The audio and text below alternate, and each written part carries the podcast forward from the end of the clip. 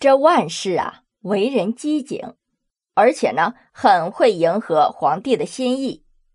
由于朱见深的生长环境比较特殊，导致他为人内向，性格懦弱，他很少有主见。而人近中年的万氏呢，是敢作敢为，颇有几分男子的气概。和宪宗在一起啊，正好形成性格的互补，就跟过日子一样，两口子过日子，性格一定要是互补的。如果说两个急性子在一块过日子，那估计整天的争吵不断呐，两个慢性子在一块过日子，那这过日子的速度可就是慢中又慢了。对于宪宗来说，万氏有着别人不可替代的吸引力，已经成为了他生命中的一部分。虽然这万氏与宪宗的年龄相差悬殊，但是却得以专宠后宫而长久不衰。很多人呐对此都非常不理解，包括连现今的人都有很多不理解，当然也包括我啊。就连宪宗的母亲周氏也觉得不可思议，自己的儿子竟然不喜欢年轻貌美的女人，偏偏宠幸一个半老徐娘，这到底是怎么回事啊？周氏啊曾经不止一次的问过宪宗：“她哪里美呀？”你怎么就这么宠着他呀？宪宗回答说：“有他在身边，我这心里头就踏实，我不在乎样貌。确实是，这就是所谓的情人眼里出西施了。看中了他，真的是不在乎样貌的。这也确实是宪宗的心里话，也是他宠爱万氏的实质所在。多少年以来，万氏一直是他的精神支柱。”生活上的伴侣，甚至呢还帮他谋划国策。他对他呀一直无法摆脱童年时期的依赖感。在宪宗的心里面呢，万氏是其他后妃根本不能相比的，所以万氏敢对他大发脾气、发号施令。而宪宗呢，对涉及到万氏的过失都是一概不过问。宪宗对万贞儿的宠爱，人人皆知啊。他一直想立万氏为后，希望她能光明正大的在自己的身边。但是当时的吴皇后是英宗从千万美女中挑选出来的，两宫太后呢也非常喜欢，于情于理呀都是皇后的最佳人选。可是万氏恃宠而骄，不把吴后放在眼里。常常公开对他无礼。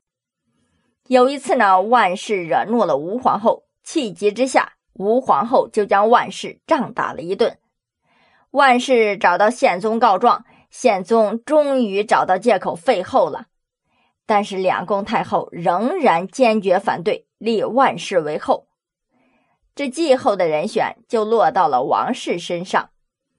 王后娴熟啊，她吸取了吴氏被废的教训。从此啊，也不敢得罪万氏。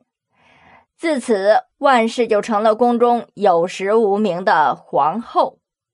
闹到最后，这万氏也没能登上皇后的位子，她只是一个贵妃。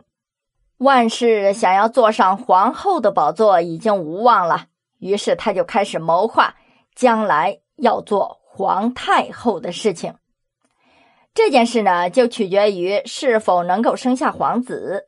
尤其是能力储君的皇子，所以万氏就暂时放弃了谋取后位的目标，开始筹划着为宪宗生下皇子，将来做皇太后。他开始百般的阻挠宪宗，招幸其他妃嫔，紧紧的把宪宗留在了身边。天遂人愿呐，三十八岁的万氏为宪宗生下了皇长子。宪宗大喜，他一面派人到全国各地名山大川四处祈祷，保佑他的皇子健康成长；一面晋封万氏为皇贵妃，并且移居昭德宫。但是啊，万氏的儿子承不起这么大的福德，这个皇子不久就死了。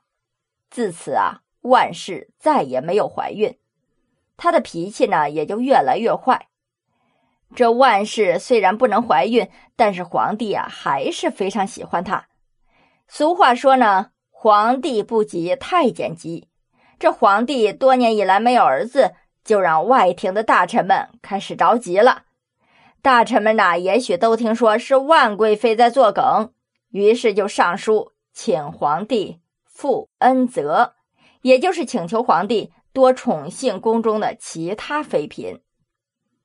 到了一四六八年，也就是成化四年，出现了几次彗星。现在我们都知道彗星是怎么回事可是，在古代不行啊，在古代彗星的出现就意味着不祥。于是，大学士彭实上书姚奎就上书请求皇帝要扩大宠幸的范围，以广后嗣。彭时更是直言相劝：现在后宫妃嫔佳丽众多，却没看见皇子的降生，大概是皇上宠幸所专，而受宠者又过了生育年龄，还望陛下为祖宗和社稷考虑。皇帝听了这话之后啊，就觉得脸上有点挂不住。大臣说的话呢，可也挑不出任何毛病，于是啊，就不耐烦地说。这是朕的内事，请不必过问，朕自会处置。其实这宪宗何尝不想与其他妃子们亲热呀？但是他惧怕万贵妃，一旦这万贵妃争风吃醋啊，就要发火找自己的麻烦。宪宗也是很无奈呀，谁让他离不开万氏呢？